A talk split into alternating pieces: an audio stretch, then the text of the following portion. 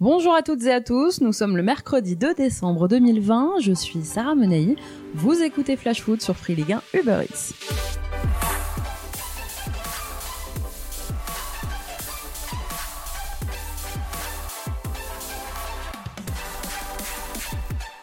Dans un instant, Philippe Tréhard, directeur du développement de FCMS Stadium, sera avec nous pour évoquer le projet de rénovation du stade Saint-Symphorien. Mais avant ça, place à notre fait du jour. Ça y est, enfin, l'Olympique de Marseille tient sa première victoire de la saison en Ligue des Champions. Les Marseillais avaient hier soir une avant-dernière chance de sauver l'honneur lors de cette cinquième journée de phase de poule. Porté par un doublé sur penalty de Dimitri Payet, l'OM s'est imposé 2 buts 1 sur sa pelouse face à l'Olympiakos et décroche ainsi ses trois premiers points dans la compétition. Payet a inscrit au passage ses premiers buts en Ligue des Champions à l'occasion de sa 20e apparition. Bon, dans le contenu, on va pas se mentir, c'était un match assez pauvre. Mais est-ce qu'on peut vraiment leur demander plus? Bon, la victoire est là. Alors si leurs rêves de Ligue Europa sont toujours vivaces, l'OM devra réaliser l'exploit la semaine prochaine à Manchester City. Parce que oui, Marseille est revenu à hauteur de l'Olympiakos dans ce groupe C, mais Marseille est toujours devancé par le club grec à la différence de but particulière.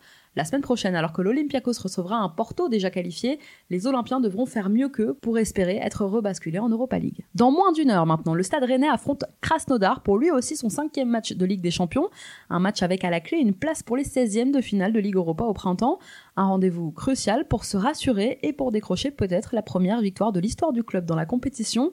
Krasnodar-Rennes, coup d'envoi à 18h55. Et puis à 21h, ce sont les Parisiens, deuxième de leur groupe, qui ont leur destin entre leurs mains. Victoire quasi impérative sur la pelouse de Manchester United. Encore privés de nombreux joueurs et avec deux défaites lors de leurs trois premiers matchs de phase de poule, les Parisiens sont dos au mur. Chaque mercredi, un des acteurs de la Ligue 1 est notre invité dans Flash Foot et aujourd'hui, cap sur Metz.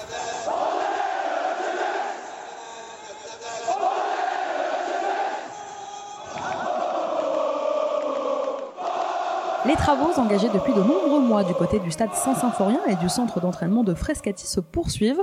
Pour en parler, je suis avec monsieur Philippe Tréhard, directeur du développement de FC Metz Stadium. Bonjour monsieur Tréhard. Bonjour.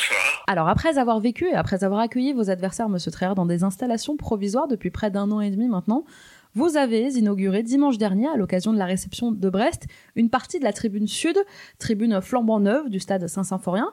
Elle datait des années 70. C'était une étape importante pour le club. Oui, effectivement, ça, ça marque le, le, début du fonctionnement de cette tribune. Et puis, à côté euh, sportif, euh, il était important d'avoir ces vestiaires pour nous permettre de libérer les installations provisoires.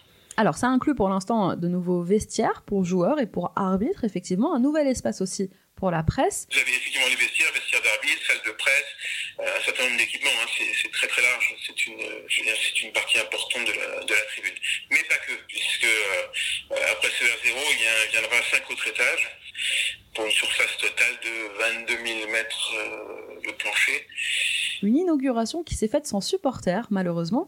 Et justement, en fonction des différentes annonces gouvernementales, Monsieur Tréhard, quand espérez-vous réaccueillir du public à Saint-Symphorien? Le plus tôt possible, mais euh, à ce jour, je crois que c'est difficile de dire encore comment les choses vont, vont, se passer. Je pense que progressivement, on va pouvoir retrouver une jauge acceptable et en, espérant que, que, les mesures qui sont prises nous permettront de, retrouver euh, l'ensemble de nos supporters, sachant qu'en plus, nous avons augmenté la capacité du stade avec cette nouvelle tribune, puisqu'on va passer au-dessus des 30 000 places. Donc on a effectivement hâte de pouvoir remplir ce stade. Des travaux qui, vous le disiez, ont été un peu contrariés par la crise sanitaire? Oui, comme toutes les activités, hein, la crise sanitaire a directement impacté les, les travaux de la tribune. D'abord parce que lors du premier confinement, le chantier a été complètement fermé.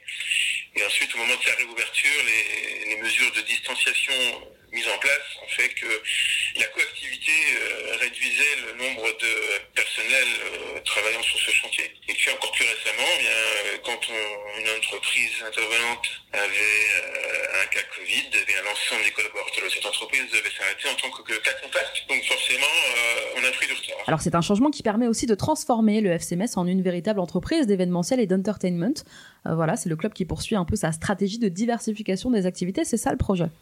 Oui, le, la reconstruction de la tribune sud, c'est effectivement le moyen de transformer le stade Saint-Symphorien en un stade multifonctionnel. Euh, alors cette tribune, comme j'ai dit, avec 22 mètres carrés de plancher, euh, va accueillir de nombreuses activités, à savoir déjà une activité de maïs, séminaire, des installations d'hospitalité bien sûr, mais également un étage réservé au coworking, loué, on l'espère, à des entreprises du monde des médias. Et puis quelque chose d'assez innovant puisque on va ouvrir un cercle d'affaires privé qui, avec son restaurant, avec son bar, ses salons, pourra accueillir euh, les membres qui seront issus du monde de l'entreprise, euh, du monde culturel, euh, des arts, universitaires, etc.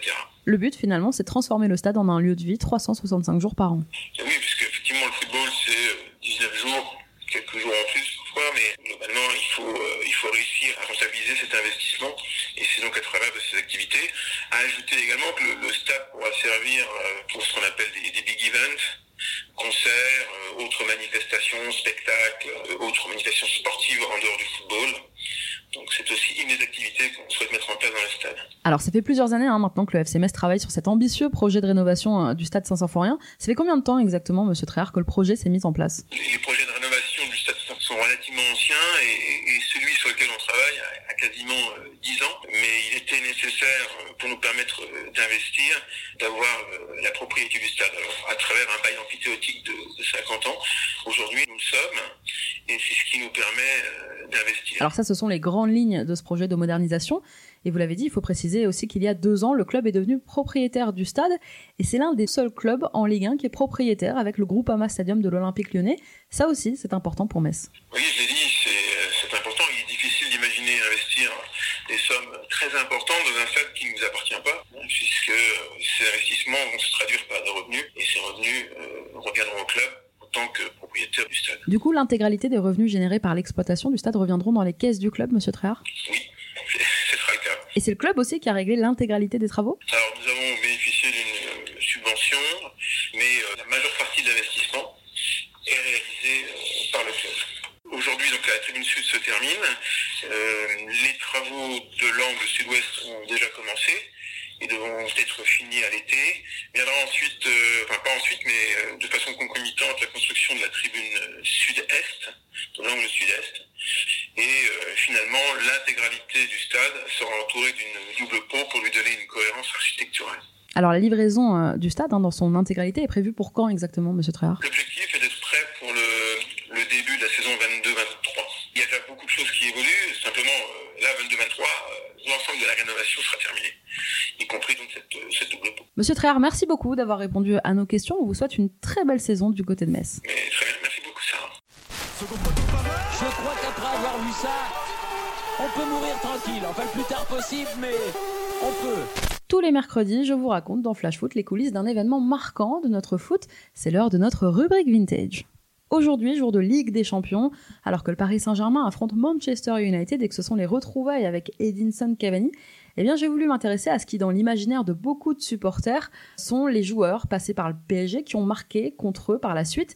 C'est pas complètement faux, hein, c'est pas un mythe, c'est même assez récurrent on compte plus les anciens parisiens partis du club, parfois en plus en mauvais termes, et que l'on a revu en grande forme lors des retrouvailles avec leur ex. Est-ce que vous pouvez me citer quelques-uns des anciens joueurs parisiens qui ont marqué contre leur ancien club?